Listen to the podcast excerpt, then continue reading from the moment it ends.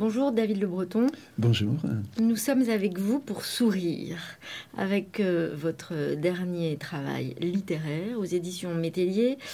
Et le sous-titre de ce livre qui s'appelle Sourire est Une anthropologie de l'énigmatique. Alors évidemment, ma première question est, en quoi le sourire est-il énigmatique selon vous, David Le Breton? Bah, il est énigmatique parce que d'abord, euh, il revêt évidemment des significations innombrables que seul donne le contexte. Le fantasme que nous avons dans nos sociétés, c'est de considérer que le rire, par exemple, renvoie toujours au plaisir, et le sourire serait également lié lui aussi à une certaine jubilation. Alors que pas du tout. De la même façon que le rire peut être associé à des sentiments beaucoup plus délicats, beaucoup plus pervers, le rire peut être aussi associé à la violence, au harcèlement, etc. On retrouve des logiques très très proches aussi du côté du sourire. On peut sourire aussi dans la tristesse, on peut sourire dans une situation euh, on peut sourire pour manipuler quelqu'un, on peut sourire euh, par politesse, par mondanité. On peut sourire euh, pour donner le change, pour encaisser une mauvaise nouvelle qu'on vient d'apprendre. Donc, ce qui m'intéresse finalement dans l'anthropologie que je mène euh, depuis toujours, ce sont ces nuances, ces ambivalences, euh, cette infinie complexité du monde, ces, ces, ambivalences finalement dans le rapport que nous avons avec les autres, qui font qu'on n'a jamais fini de s'interroger et qu'il n'y a pas de réponse univoque donc sur le sourire. Donc, on est face à l'énigme du sourire, face à la polysémie du sourire, et il faut cheminer avec euh, parfois cette difficulté de comprendre. À moins de ressaisir le contexte. On comprend évidemment davantage un sourire en voyant dans quel contexte il, il, apparaît. Et donc, votre livre est d'ailleurs vraiment un, grand voyage hein, à travers les interprétations, mais aussi les cultures. Il y, a il y, a un travail géographique en même temps. Et vous écrivez Le visage incarne la valeur la plus élevée dans la géographie morale du corps. Ça, c'est valable dans toutes les cultures pour le coup? Pas, pas vraiment. Le, le, visage, je pense, il a une importance essentielle dans nos sociétés quand il est lié à l'individualisation du lien social. C'est-à-dire quand on émerge en tant qu'individu d'une communauté. Hein, beaucoup de sociétés humaines sont plutôt des sociétés du nous autres, des sociétés donc on pourrait dire communautaires où le visage n'a pas, ne joue pas un rôle essentiel, où c'est finalement la totalité du corps, enfin c'est la présence, je veux dire, qui joue. D'où d'ailleurs les marques corporelles également, les tatouages, les scarifications euh, euh, culturelles, rituelles, hein, qui vous permettent d'intégrer à l'intérieur d'un groupe. Dans nos sociétés, qui sont des sociétés individualistes, c'est plutôt le visage, notre visage, qui nous singularise, qui nous, qui amène notre, notre reconnaissance. C'est à travers notre visage que nous sommes reconnus, que nous sommes nommés que nous sommes identifiés à un âge, à un sexe, à, une couleur de peau, etc. Euh, etc. Euh, et, l'apparition du visage, d'ailleurs, la valorisation du visage dans nos sociétés, elle est extrêmement récente. Elle apparaît avec la Renaissance, et notamment avec les premiers portraits. Parce que ce qui est fascinant, c'est que les peintres n'ont absolument aucun, aucun intérêt de, répercuter sur une toile ou sur, euh, sur, le, sur un mur euh, la, singularité euh, des hommes qui les entourent. Il faut vraiment que, que la Renaissance apparaisse. donc on est autour, on est dans le Quattrocento italien, on est au 15e siècle en gros, et puis là les, les peintres italiens, les peintres flamands vont commencer à s'intéresser, à rendre la, la singularité du visage de leurs mécènes. Ils vont commencer d'ailleurs aussi à se peindre eux-mêmes. Les premiers autoportraits apparaissent de façon encore très rare. Et puis la signature, ce qui est aussi très intéressant parce que les Giotto ne signent pas ses toiles ou beaucoup de, très grands peintres avant le Quattrocento ne signent pas leur toile. Donc le fait de signer sa toile, de marquer le visage d'un mécène ou le sien propre de peintre, du peintre, c'est vraiment une manière de dire voilà j'existe comme individu. Je me singularise de mon groupe, de ma classe sociale. Je suis un artiste euh, et donc mon, travail a une valeur, alors que les peintres d'avant se considèrent plutôt, se considèrent plutôt comme des artisans. Et puis après, évidemment, on peut, plus on avance dans le temps et plus la représentation du visage se banalise. Évidemment, il y a le fameux, euh, la, fameuse Joconde de, de, Léonard, de, Léonard, de Vinci, mais Léonard a, plein, a peint d'autres toiles où il y a aussi l'énigme du, du visage du sourire de ces femmes. Voilà. Et puis. Euh, Jusqu'à aujourd'hui, où on arrive aux réseaux sociaux? Oui, voilà, c'est-à-dire finalement il y a l'apparition de la photographie. il y a eu tout un tas d'étapes évidemment dans l'histoire de la peinture avec les miniatures. Les... il y a eu un moment à la fin du 19e où beaucoup de gens pouvaient avoir leurs portraits peints euh, par des peintres qui gagnaient leur vie comme ça. Les, les premières photographies vont en revanche euh, les supplanter, euh, puisque les... mais d'abord ça va, les photographies vont toucher des milieux quand même assez bourgeois, assez... qui ont les moyens de d'acheter des appareils ou de, de payer des photographes dans leur atelier. Euh, et ce sont d'ailleurs, là, le sourire n'apparaît pas, d'ailleurs, entre parenthèses. Il faut longtemps pour que le sourire apparaisse dans l'histoire de la photographie.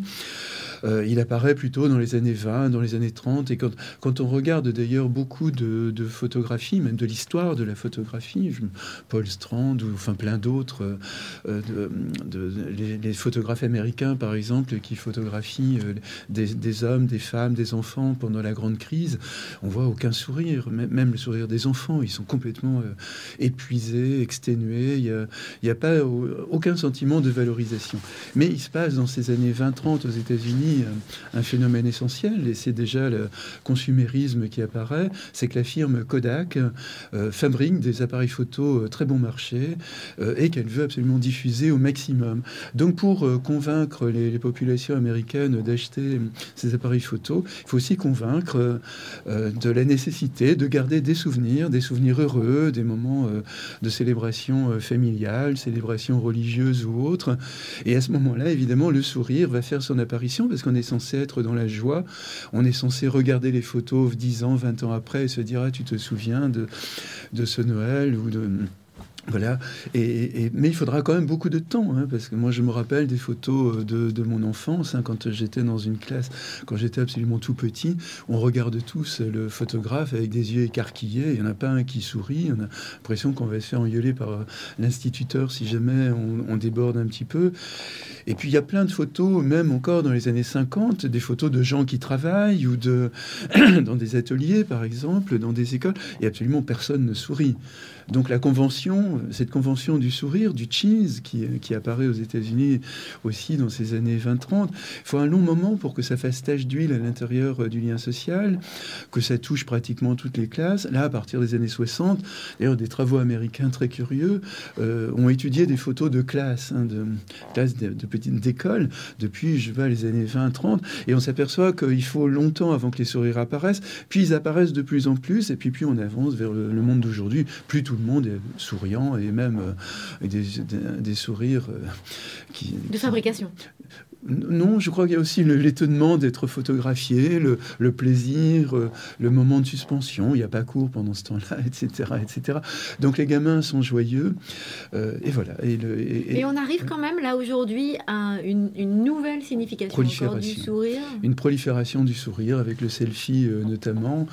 Euh, avec évidemment différentes formes de selfies. Il y a des, selfies où on se moque euh, précisément du sourire euh, en faisant la grimace, etc. Mais on est toujours, malgré tout, d'abord dans une valorisation du visage, mais vous voyez dans une société d'hyper-individualisation. Hein, et, en même temps, le sourire devient une convention absolument nécessaire.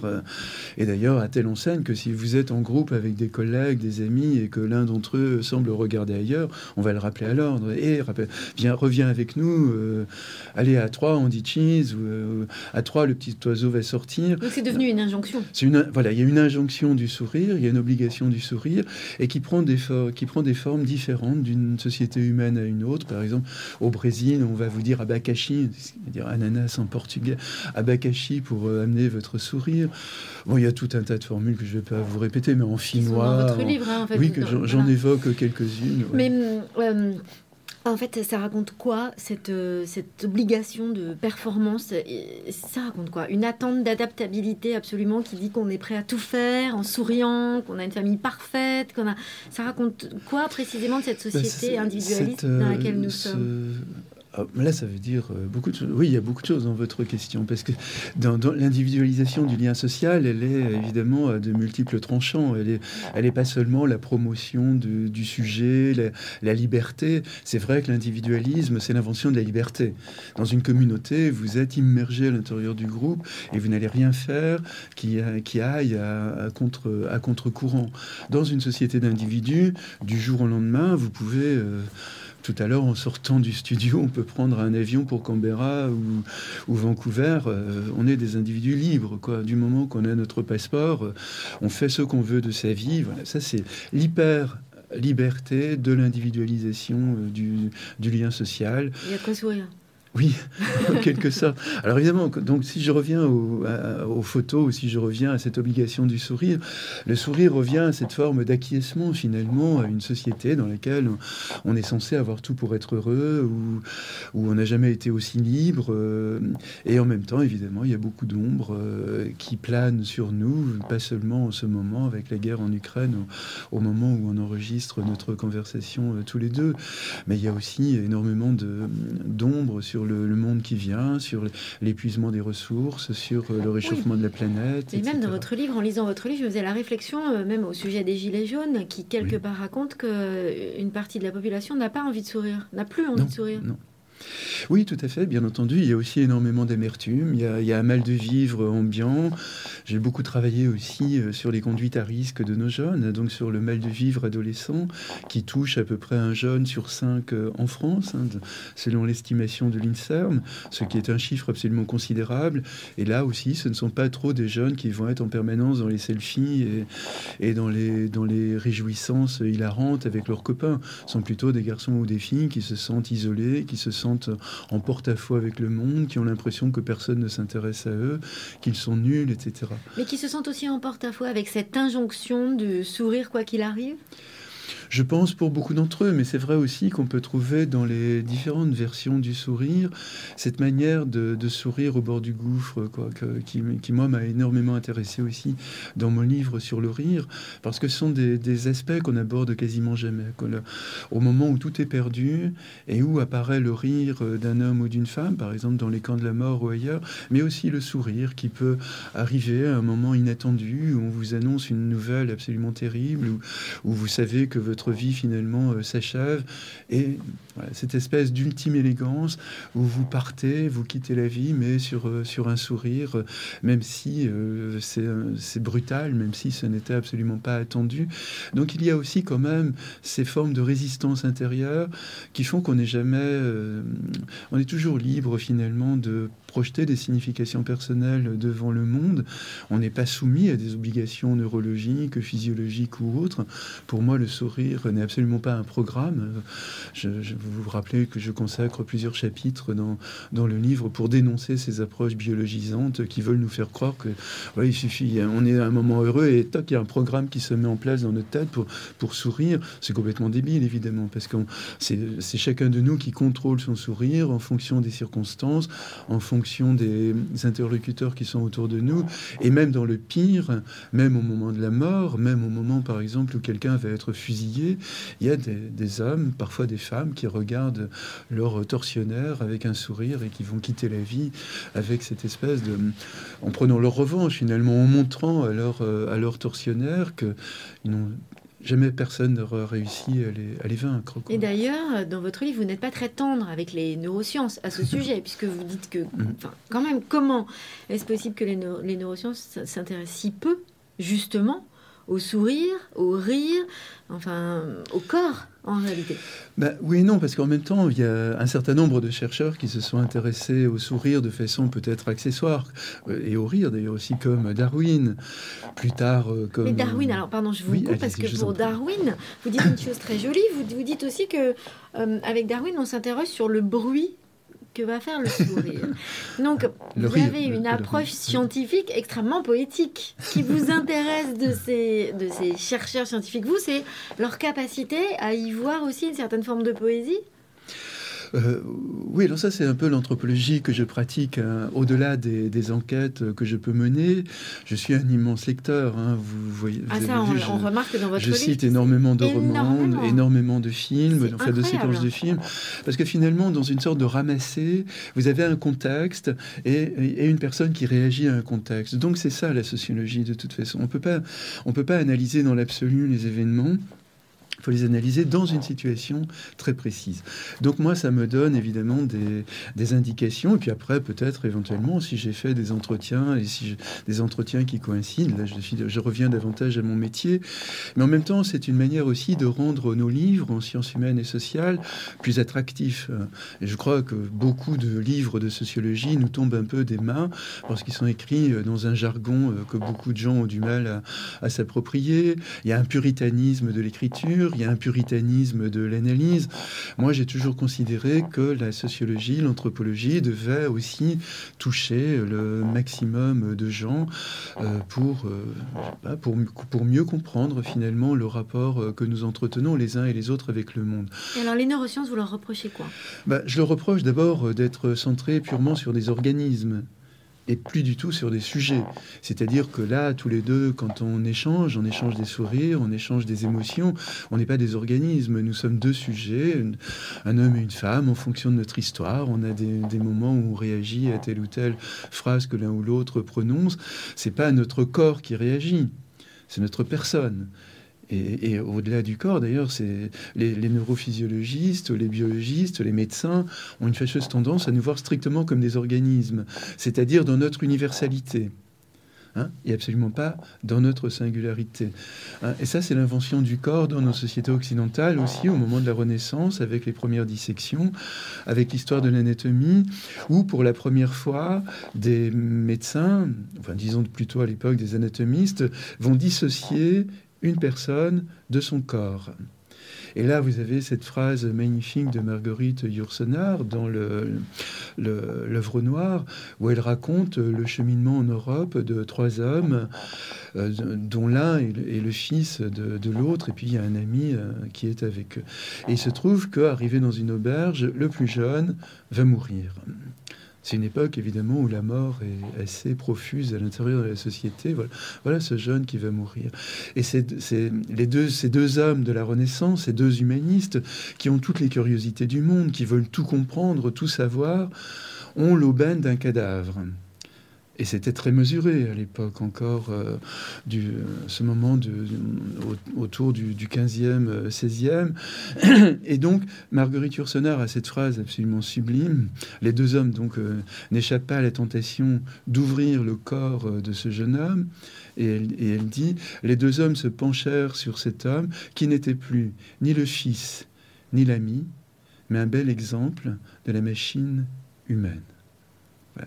Chez Marguerite Yourcenar. Cet extrait dans votre livre est très fascinant, c'est très interrogeant quand même. Oui, parce que ça dit tout finalement.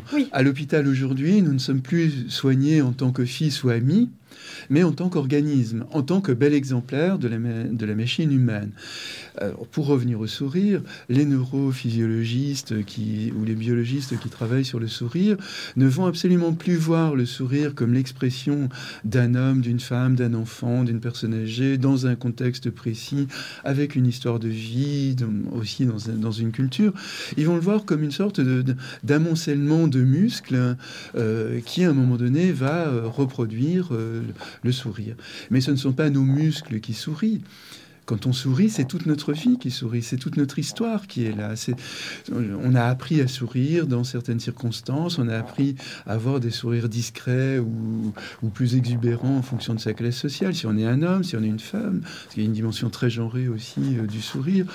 Vous voyez, et, ça, c'est occulté complètement par. Mais il y a euh, quand même une intervention à un moment. Est-ce qu'il y a quand même, pardon, une intervention à un moment donné euh, scientifique dans le sens où nous n'avons pas tous euh, le même cerveau, le même cortex préfrontal, la même euh, capacité à sourire devant la vie ou à s'émouvoir ou à déprimer. quelle est la part scientifique du sourire? Bah, pour moi, de toute façon, la, la, sociologie, l'anthropologie relève aussi euh, des sciences. Donc, il ne s'agit pas de savoir euh, qui a raison et qui a tort. Mm. Mais pour moi, en tous les cas, ce n'est pas notre cerveau qui réagit, c'est ce que nous faisons de notre cerveau. Non, non, c'est ce que nous faisons de notre cerveau. parce que notre cerveau, il est aussi, il est fondamentalement le produit de notre éducation. Il n'est pas sur, il surplombe pas l'histoire, les cultures, etc. Le cerveau d'un Amérindien, d'un Apache euh, du, du 18e siècle n'est absolument pas celui d'un aborigène australien d'aujourd'hui ou celui d'un Parisien, d'une Bordelaise, d'un Strasbourgeois comme, comme nous. Voilà. Donc notre cerveau, il est absolument façonné par le social, par le culturel, par une culture de genre, par une culture d'âge, par tout un tas de trucs comme ça. Pour moi, le cerveau est totalement secondaire. En tant que scientifique, j'en suis aussi un quand même, et puis qui travaille sur le corps depuis une éternité, si je puis dire. Pour moi, non, le, le cerveau est secondaire. Il est ce que nous faisons de notre cerveau au-delà évidemment du fait que peut-être à la naissance, un certain nombre d'enfants peuvent naître avec des, altérations euh, cérébrales, comme on peut perdre un bras, on peut perdre une jambe, ça change complètement la vie, ça je le prends parfaitement en considération, mais là en l'occurrence, ça joue pas du tout par rapport à l'expression du rire ou du sourire ou, d'autres émotions. D'ailleurs, il s'agit pas seulement, de, voilà, on peut pas considérer les émotions comme universelles, comme se promenant comme ça d'une culture. Non, elles, elles n'existent qu'à l'intérieur d'une culture. Il y a des émotions qui existent dans une société qui n'existe pas dans une autre. Et puis par ailleurs, pour traduire par exemple, je sais pas, la tristesse ou, ou la joie, on peut considérer que ça sont des émotions qu'on retrouve un peu partout dans le monde. On ne va absolument pas exprimer sa joie de la même manière dans une société ou dans une autre, ni sa peine, ni sa douleur, etc.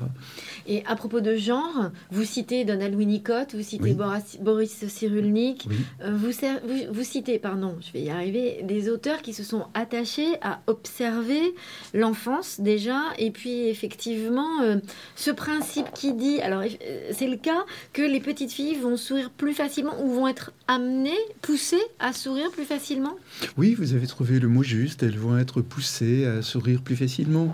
Alors là, tout un tas de travaux montrent que les mères ont une tendance à toucher davantage leur fille, à caresser leur fille, à lui parler, etc.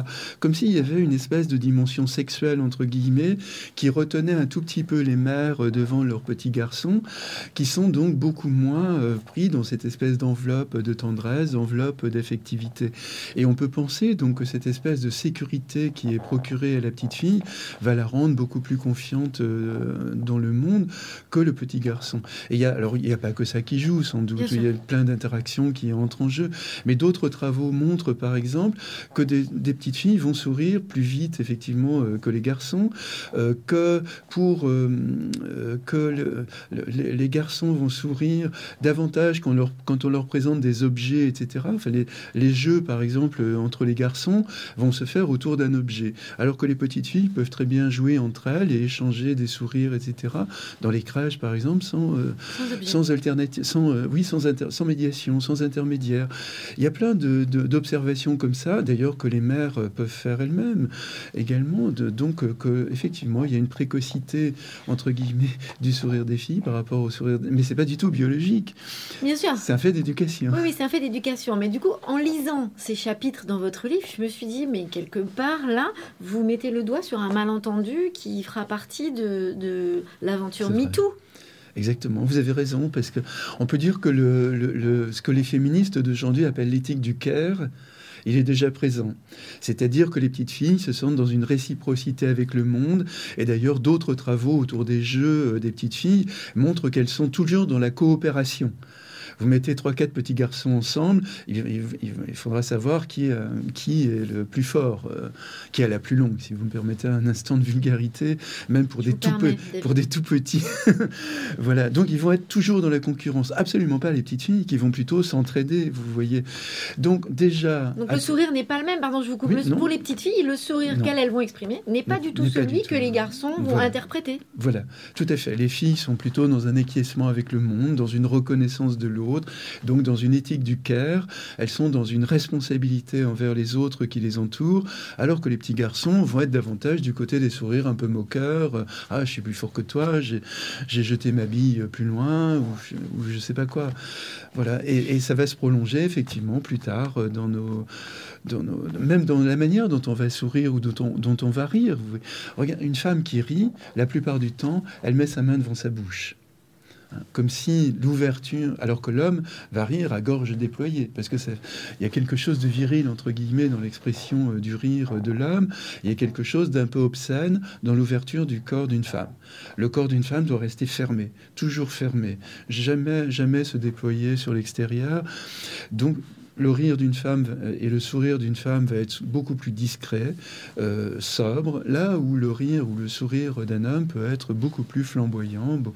voilà. quel, est l'impact de la religion dans tout ça? Parce que vous écrivez finalement le Christ ne sourit pas, alors que Bouddha sourit beaucoup, et vous parlez de l'humour juif qui fait que finalement on va sourire au monde avec un, regard comme ça euh, devenu célèbre pour sa capacité d'autodérision, pour faire court, parce que vous développez quand même de façon bien plus précise que je ne le fais pour, pour cette interview. Donc quel est l'impact de la religion dans cette construction?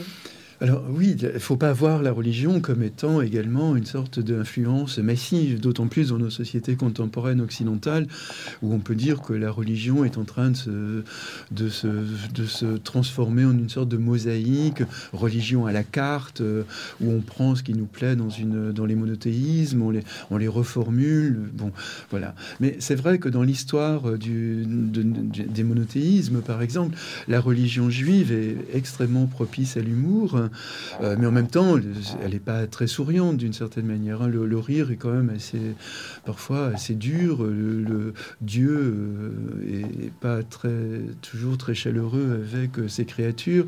Mais en revanche, il y a cet humour juif fabuleux qui fait que dans la vie quotidienne, le rire ou le sourire sera absolument omniprésent comme une forme de résistance hein, aussi, de résistance face à la violence du monde environnant, à la violence de toutes les toutes les tyrannies euh, qui vont s'exercer contre le monde juif. Le monde chrétien, lui, est extrêmement ambivalent parce que euh, vous avez dit le Christ ne, rit pas ou ne, sourit pas. C'est beaucoup plus polémique hein, parce que, euh, et vous vous rappelez le, très beau roman d'Umberto Eco, Le roman de la rose, hein, qui est quand même centré là-dessus, sur cette polémique, qui oppose deux moines autour, de, autour d'un manuscrit d'Aristote qui aurait valorisé le rire euh, et, qui un manuscrit qui se trouverait dans cette espèce, dans cette euh, abbaye italienne, euh, voilà. Et il y a un enjeu de taille parce que si le manuscrit d'Aristote était diffusé, Aristote étant le grand maître des théologiens de l'époque, ça valoriserait le rire dans la tradition chrétienne. Et l'un des moines ne veut absolument pas, il considère lui que le Christ n'a jamais ri, n'a même jamais souri, et donc il faut détruire ce, manuscrit le moine qui, euh, qui s'oppose à, ce triste euh, cire, si j'ose dire, c'est un moine franciscain. Et vous savez que les franciscains étaient des hommes extrêmement souriants. Il y a même l'hilaritas hein, chez François d'Assise. L'hilaritas, c'est le devoir de gaieté.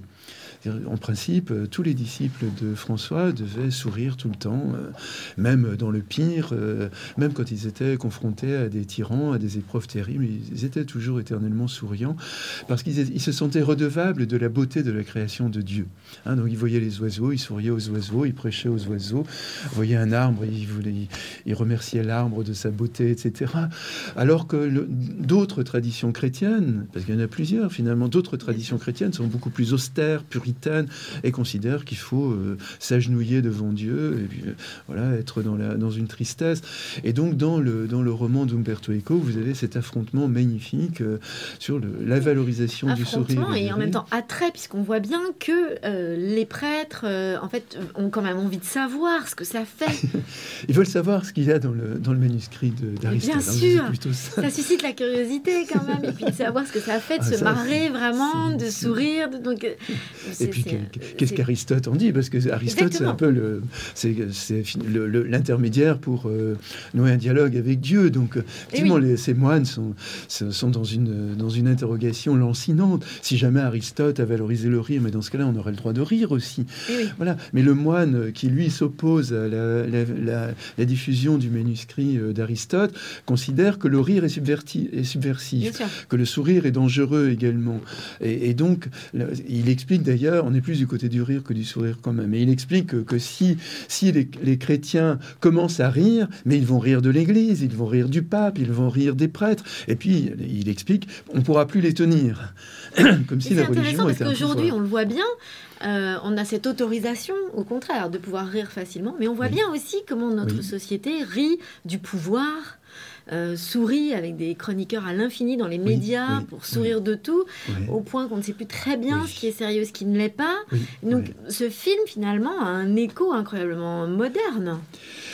Oui, enfin, bon, en tous les cas, il nous rappelle euh, que le, Christ était aussi un homme euh, qui s'est incarné, même si c'était une image de Dieu. le Christ a pleuré, il a eu faim, il a eu soif on, a du mal à penser que certains théologiens récusent le sourire du Christ. Quoi. Et d'ailleurs, le sourire apparaîtra aussi chez certains peintres de la Renaissance qui vont, euh, au lieu de nous peindre, de nous peindre des vierges et des, et des enfants Jésus avec un air euh, malheureux ou maussade, vont nous peindre des, vierges souriantes, heureuses, et puis des, Jésus euh, tout petits, mais, mais en même temps heureux de, heureux de vivre. Voilà, donc il y a quand même... Enfin, la théologie chrétienne a toujours été très ambigu par rapport au corps, parce que finalement, si vous voyez, c'est le statut du corps qui est en jeu. Est-ce que, notre, est-ce que nous devons nous réjouir euh, de notre corps? Est-ce qu'on a un frère corps, comme disait François d'Assise? Ou est-ce qu'au contraire, on a un corps méprisable, dégueulasse, etc. Un peu à l'image d'Augustin. Vous vous rappelez que Saint Augustin considérait qu'il y avait des corps plus abominables que les autres, c'était le corps des enfants et des femmes, évidemment. Mais le corps des hommes n'était pas mieux de toute façon. Et, et, puis, Arist, et puis Augustin était récusait le rire, euh, et il, il, se, il a attaqué Aristote aussi. D'ailleurs, Aristote avait dit le, rire est le propre de l'homme, ce que reprend évidemment Rabelais sous une autre forme. Mais euh, euh, Augustin disait, euh, si le rire est le propre de l'homme, on peut penser que peut-être aussi les ânes braient et les ânes sourient, rient peut-être, et donc il n'y a vraiment pas de quoi se flatter du rire. Quoi. le rire peut être aussi du côté de l'animalisation. Alors pour en revenir à, à, votre question sur le rire, le statut du rire aujourd'hui, moi je partage un peu votre sentiment qu'on est plutôt dans un monde où le rire et le sourire sont profanés, entre guillemets, dans les deux sens du terme. Un profane, ça s'oppose au sacré. Donc pendant longtemps, il y a eu une sacralité du rire, une sacralité du sourire. C'était des moments précieux dans nos vies. Voilà. Aujourd'hui, le rire est partout. Le sourire aussi. Et le sourire à, plein d'égards. Si vous remontez simplement aux années 80, quand on nous présentait les actualités télévisées, quand on nous présentait euh, tout un tas d'émissions, le présentateur ou la présentatrice arrivait avec un air euh, sérieux et puis ben voilà, nous annonçait aujourd'hui, non, on va vous, on va vous annoncer les actualités, mais d'abord, on vous accueille avec le sourire. Hein. Les présentateurs sont devenus, comme je les appelle, des plaisantateurs. Selon toutes les émissions, un sourire apparaîtra au début, même les émissions littéraires ou autres. On, sourit d'abord, euh, voilà, mais on acquiesce finalement, on est dans une sorte. Mais en même temps, dans ce cas-là, le sourire n'a plus beaucoup de sens parce qu'on est dans des mondanités et il en va de même du rire. Il y a une sorte d'humorisme obligatoire aujourd'hui qui fait qu'en permanence, on doit, on doit se marrer de tout. En permanence, on doit être dans l'autodérision de soi pour montrer qu'on ne se prend pas au sérieux, etc. Donc voilà, le rire, à mon avis, a été beaucoup abîmé par. Donc en fait, et alors, du coup, faisant écho à la Société du spectacle de Guy Debord? Oui, plus ou moins. C'est une forme de. Finalement, on donne, euh, on donne crédit à, ce monde euh, dans lequel il faut se marrer, il faut toujours. Euh, il faut toujours euh, être dans, une forme d'adhésion. Il faut toujours être en représentation. Il faut toujours adhérer au monde qui nous entoure. Euh, voilà, le monde est, en, évidemment en pleine crise. Réjouissons-nous quand même. Euh. Oui. Alors, est-ce que c'est pas un peu paradoxal dans une société qui en même temps attache autant d'importance à l'état émotionnel, mhm. puisqu'on voit bien, il y a de plus en plus de livres, de coachs, de magazines qui, qui, qui s'attachent en fait à ce que représentent les émotions dans notre vie. Donc, alors, on a mhm. beaucoup progressé sur cette question-là. Et en même temps, mais c'est intriguant parce que vous, vous expliquez dans votre livre que, quelque part, ne pas sourire, c'est être coupé de ses émotions. Alors vous évoquez euh, par exemple euh, Michel Tournier, le sauvage, qui n'est pas en lien ah avec les autres, donc il ne sourit pas. Vous, vous évoquez euh, le principe de l'autisme aussi, qui fait qu'il n'y a pas d'interaction à l'autre, donc on ne sourit pas. Et donc, est-ce qu'il y a quelque chose de paradoxal à surjouer l'émotion dans une société qui, comme si on venait de découvrir l'impact ou l'importance ou la, la capacité de nos émotions à participer à notre vie? Alors oui non, parce que là vous prenez avec Michel Tournier ou l'autisme des, des, situations quand même qui sont extrêmes. Euh, parce que ce qui était... Parce qu'elles sont dans votre livre. Oui, oui, non, non, mais en même temps elles sont extrêmement révélatrices et sont passionnantes d'un point de vue anthropologique. Parce que Michel Tournier a parfaitement raison dans Vendredi ou les lames du Pacifique. Il nous montre qu'à un moment donné, Robinson, tout seul dans son île, à un moment où il n'a pas encore rencontré euh, Vendredi, découvre soudain qu'il ne sait plus sourire. Et à ce moment-là, euh, Michel Tournier lui fait dire, en effet, nous sourions toujours dans une relation à autrui. Et dans la mesure où, euh, depuis des années, Robinson a perdu tout contact avec l'autre, il a perdu également ces émotions qui, que, que la présence de l'autre réanime en permanence euh, en nous. Voyez Et c'est ce qui s'était passé d'ailleurs pour le vrai Robinson, hein, qui avait perdu l'usage du langage, qui, qui, est, enfin, qui avait perdu même tout, tout son langage corporel. C'était un personnage complètement désintégré, dégingandé. Qui, mais par contre, il a retrouvé très vite l'usage du langage, il a retrouvé le, un, langage du corps, il a retrouvé le sourire, le rire, mais ça a été, il a fallu qu'il réapprenne d'une certaine manière. Donc, ce qui me passionnait dans, dans ce détour vers euh, aussi les enfants sauvages, d'ailleurs, euh, rappelez, j'ai un long chapitre sur les enfants sauvages, comme Victor de l'Aveyron et autres, ce sont des enfants qui n'avaient plus le sourire, hein, parce qu'ils l'avaient perdu du fait de leur isolement euh, hors du lien social. Mais quand on les a ramenés à l'intérieur du, lien social, quand on a cherché à les, à les, à à les réinsérer socialement, eh bien, ces, garçons ou ces filles ont retrouvé le sourire, comme Victor de l'Aveyron, comme les enfants loups de, de, de en Inde, qui également ont retrouvé toutes leurs émotions. Alors l'autisme est un peu différent, parce que là, c'est une sorte de refus du lien social, encore qu'il faudrait euh, évidemment distinguer différentes formes d'autisme, et, et c'est pas simple non plus. Mais en tous les cas, les formes d'autisme dont je parle, au, départ, évidemment, il n'y a absolument pas le sourire. Mais progressivement, à travers euh, l'accompagnement que nous pouvons mener avec euh, ces garçons ou ces filles, on peut voir apparaître au fil des années, on peut voir apparaître le sourire, et non seulement le sourire. quand le sourire apparaît, on peut dire que c'est la sociabilité en même temps qui réapparaît. Sont des garçons ou des filles qui ont surmonté leur peur, entre guillemets, du lien social. Et je donne un certain nombre d'exemples, en effet. Mais ça ne veut pas dire, évidemment, que ça fonctionne toujours comme ça. Les exemples que je donne, évidemment, sont aussi des exemples assez exceptionnels euh, de, de garçons ou de filles qui ont été accompagnés aussi par des thérapeutes d'exception, qui ont donné énormément de leur temps, de leur amour, et qui ont réussi à remettre au monde, en quelque sorte, des, garçons ou des filles qui, dans un premier temps, étaient dans une sorte de grève, de, grève du lien social, quoi. Mais alors, donc, du coup, j'en reviens à cette question aujourd'hui du rapport du, sourire, de l'expression de nos émotions. Euh, qui à la fois donne sujet à une grande attention de notre mhm. société et qui en même temps se retrouve réduite à un sourire de façade pour faire très très court. Vous voyez ce que je veux dire? C'est-à-dire, mhm. Mhm. bah, finalement, alors on arrête toujours le sourire. On est triste, bah, on sourit quand même. On a peur, bah, on sourit quand même. On est content, bah, on sourit quand même. Est-ce qu'il n'y a pas quelque chose de paradoxal dans cette société qui découvre qu'elle peut avoir, qu'on peut avoir plusieurs visages en fonction des émotions, mais qui en même temps n'en veut pas? Oui, non, parce que je, crois qu'il faudrait nuancer évidemment euh, votre propos, parce que oui, pardon, personne. En même temps, c'est-à-dire que je vous pousse à réagir. Enfin, j'essaye. Oui, je sais bien, mais en même temps, mon boulot d'anthropologue, finalement, c'est toujours réintroduire des nuances, des ambivalences. Donc, il n'y a personne derrière, derrière, derrière nos épaules pour nous dire attention, souris, souris, t'es malheureux, mais tu dois sourire parce que les autres sont là. C'est finalement une injonction euh, que nous reprenons à notre compte. Et puis finalement, dans nos sociétés, il y a aussi la possibilité d'exprimer aussi sa colère, sa tristesse, euh, son plaisir. Enfin, je sais pas, autour de nous en permanence, on est confronté à la pluralité des émotions. Mais c'est vrai qu'en même temps, il y a une sorte d'injonction de ne pas faire peser sur les autres le, poids de, son mal de vivre, le, le, poids de ses interrogations, de son ennui, etc.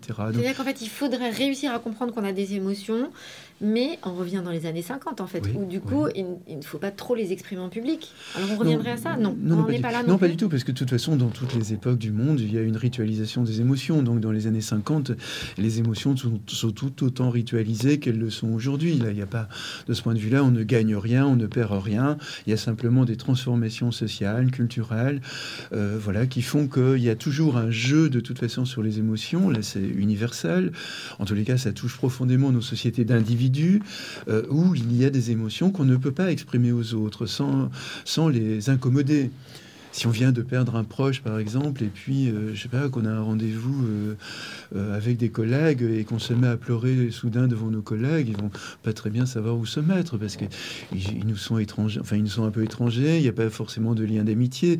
Voilà, donc on sait qu'on ne peut pas incommoder les autres. Voilà, on peut avoir des tracas majeurs dans sa vie, mais quand on croise quelqu'un, un collègue, un ami, on va savoir ce qu'on peut lui dire. Ou, euh, voilà, parce qu'il y a des choses qu'on ne lui dira pas, parce qu'on ne veut pas peser euh, sur lui, on veut plutôt que la, conversation s'établisse de manière relativement paisible. Donc il y a toujours un jeu sur les émotions, toujours, systématiquement. Jamais on exprime vraiment ce que... L'expression de nos émotions est toujours situationnelle et relationnel. Si vous venez de perdre un proche et que vous êtes euh, un parent et que vous êtes avec votre frère et votre soeur, là, vous allez peut-être pleurer. Parce que en se voyant, il y a plein de, plein de souvenirs qui nous reviennent. Mais si vous sortez dans la rue ou si vous êtes avec l'agent de, de la morgue, etc., là, vous allez rester euh, stoïque parce que cette personne n'est absolument pas concernée par votre deuil, vous voyez. Donc, on joue avec ses émotions en permanence. Mais quand, quand je dis on joue avec ses émotions, je ne veux absolument pas dire qu'on est hypocrite je veux simplement dire qu'il y a une déritualisation sociale qui fait qu'il y a des choses qu'on dit ou qu'on exprime aux autres, mais, qu'on, euh, voilà, mais d'autres qu'on va garder pour soi. Alors, est-ce que ces ritualisations changent ou ont changé depuis qu'on a porté des masques et qu'on s'est moins vu sourire les uns les autres? Oui, déjà, on peut dire que le sourire a disparu euh, complètement parce que on m'a beaucoup dit pendant, pendant ces deux ans, parce que il se trouve que j'ai beaucoup travaillé sur le visage. Hein, j'ai écrit aussi un livre sur le visage. Donc, on m'a souvent interpellé là-dessus. Euh, euh, est-ce qu'on ne sourit pas avec les yeux? Ça n'a aucun sens, évidemment, parce que notre visage est notre visage est une totalité. Si vous supprimez le nez, si vous supprimez la bouche et les joues, il n'y a plus de visage. Il y a simplement deux yeux qui sont suspendus dans l'espace comme dans les films d'horreur. Hein. C'est une image des films d'horreur, de voir deux yeux dans l'obscurité euh, qui vous scrutent.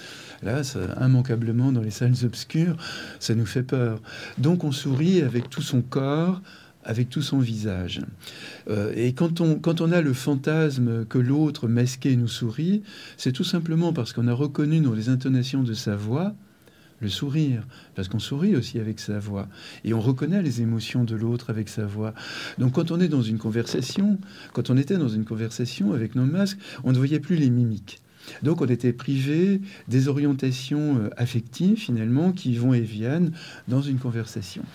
Mais en revanche, à travers les gestes, à travers les voix, on pouvait savoir si notre interlocuteur était incommodé, agacé ou, se réjouissait de ce qu'on était en train de dire. Donc à ce moment-là, peut-être en sortant de la conversation, je pouvais dire à mon interlocuteur, ah oui, tu as souri à ce moment-là. Mais je n'ai absolument pas vu un sourire. C'est un sourire d'induction en quelque sorte, parce que j'ai senti dans ce moment-là, à ce moment-là, dans ses gestes, dans son, dans sa voix, que la personne me souriait, qu'elle acquiesçait à mes propos, etc. Vous voyez. Je me rappelle... dire quoi? Pardon, je vous ai oui, Oui, je vous rappelle une, anecdote. À un moment donné, j'ai été invité euh, sur une chaîne publique de télévision, peu, peu importe, mais il y, avait, ils ont invité aussi un, un mime. C'est très intéressant les mimes parce qu'ils caricaturent évidemment l'expression de nos émotions, l'expression culturelle de nos émotions. Donc ils avaient demandé à ce mime de jouer trois émotions sans masque, avec le visage à nu. Et là, évidemment, ça sautait aux yeux, les émotions qu'il exprimait. Mettez votre masque, lui a-t-on dit, et exprimez les trois mêmes émotions on était absolument incapable de savoir quelles émotions il exprimait dans le silence, avec simplement ses yeux qui se baladaient comme ça.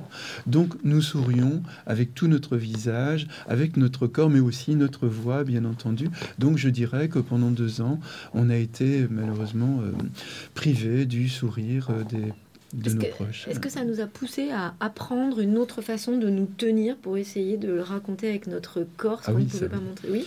Non, ça oui. D'ailleurs, euh, pour moi, en tant qu'enseignant, ça a été une expérience absolument épuisante. Quand il est, surtout dans les premiers temps, euh, après le, déconfinement, quand on a, quand on a essayé de, enfin, quand il y avait une obligation quasiment du masque pour les étudiants, pour les enseignants.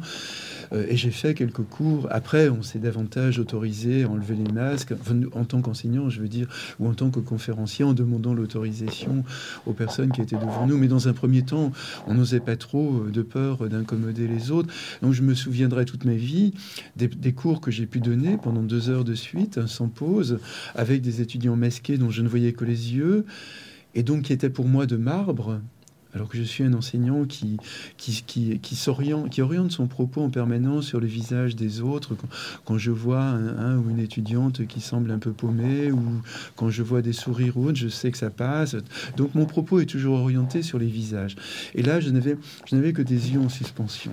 Donc j'étais absolument incapable de savoir si ça passait ou pas. J'essayais de surcompenser mon visage disparu sous le masque par ma voix, donc je parlais plus fort euh, sans doute que je ne parlais d'habitude, un peu comme quand on parle au téléphone.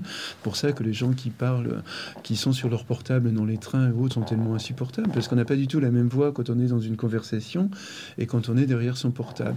Et là, c'est un peu la même logique. Il fallait surcompenser euh, avec sa voix l'absence du visage. Donc, je sortais, je suis sorti de ces cours complètement épuisé, avec le sentiment que je ne savais absolument plus si je restais un enseignant à la hauteur, avec, dans un sentiment de connivence, d'acquiescement avec euh, les étudiants, euh, dans un sentiment de déréalisation extrêmement profond, et puis avec le sentiment, en, me demandant aussi si c'est, est-ce qu'il faut que je revienne, qu'est-ce qu'il faut faire, sensation du vide finalement, sensation de vide, euh, voilà. Donc quand les étudiants venaient me voir à la fin du cours en enlevant leur masque et me posaient des questions, je voyais bien que ça, passait, la, connivence, oui, que j'étais comme d'habitude avec une connivence énorme avec euh, les étudiants, mais en même temps, non, je, sortais malheureux, épuisé, en me demandant euh, si j'avais encore ma place euh, finalement en tant qu'enseignant. C'était une expérience extrêmement douloureuse, extrêmement pénible. Et, puis, et après, donc, je crois que beaucoup d'entre nous, nous avons pris la décision de demander, par exemple, aux étudiants s'ils acceptaient qu'on enlève nos masques. Et à ce moment-là, c'était beaucoup plus commode pour eux et pour nous, parce que les étudiants voyaient aussi une, l'expression de nos émotions sur nos visages. Et puis, on n'avait pas besoin de hausser la voix euh, pour parler, parce que on savait que les, critères d'appréciation, les critères de la manière dont on est lu à travers les significations qu'on émet sur notre visage était transparente aux yeux de nos étudiants. Vous voyez. Alors, ce sera ma dernière question, hein, bien que ce soit vraiment passionnant d'être avec vous, euh, David Le Breton. Euh, mais malheureusement, en fait, bah, ce sera ma dernière question. vous évoquez aussi donc beaucoup beaucoup de références. Vous le disiez tout à l'heure, hein, cinématographiques, littéraires, enfin, culturelles, on va dire dont Sacha Guitry. Euh, alors, il y en a plein d'autres, mais il y a aussi Sacha Guitry à qui vous accordez un certain temps.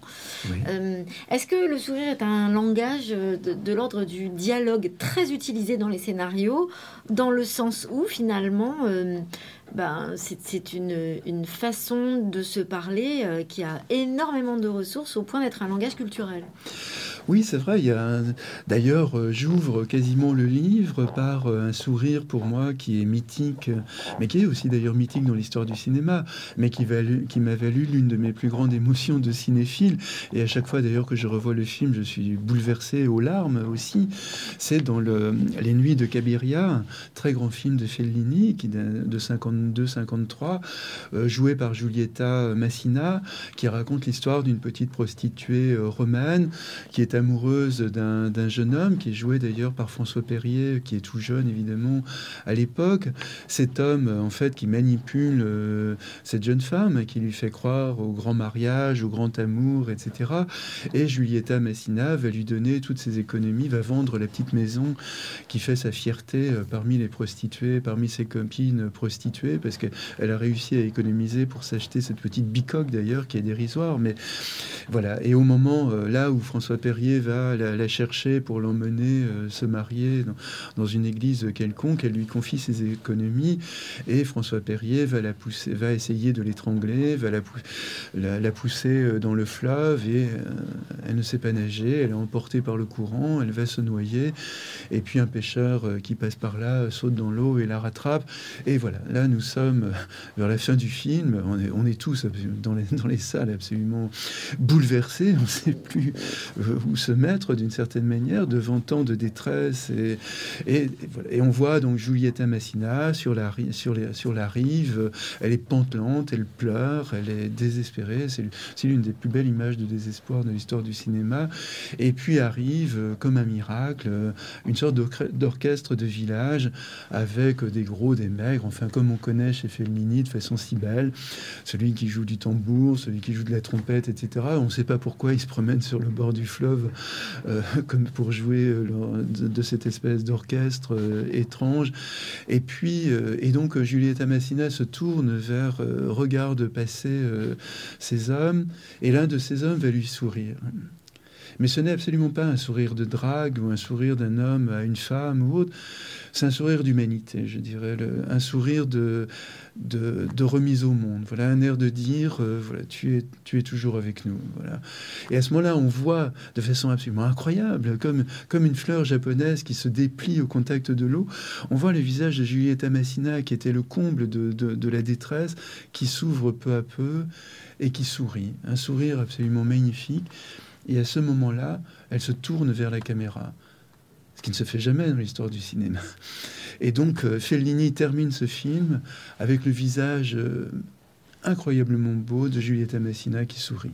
Et a Fine qui apparaît à la fin. Et là, là vous ne pouvez Rien que de le raconter, en fait. mais je suis encore ému de le raconter. Et on n'ose plus se lever de la salle parce qu'on on voudrait dire, mais c'est magnifique ce que vous avez fait, votre prestation, le film est magnifique, la prestation est magnifique. Bravo, c'est l'une des plus belles images qu'on peut croiser peut-être même dans sa vie. Et une si belle leçon de vie, hein, une si belle leçon de résistance. Hein elle ne s'est pas avouée vaincue. Et on se dit, la vie va recommencer de pour résilience, comme dirait Boris Cyrulnik. J'aime mieux parler de résistance, vous voyez, parce que parce qu'il y a le combat. On se dit, elle va se battre. Euh, elle s'est battue pour acheter sa petite bicoque. Elle a été flouée cette fois. Espérons qu'elle a compris que plus jamais ça ne lui arrivera, mais qu'elle va se reprendre et elle va renaître au monde. Voilà. C'est comme ça que, que j'ai vécu ce film. Merci beaucoup, David Le Breton. Merci à vous. À bientôt, j'espère. À bientôt, oui.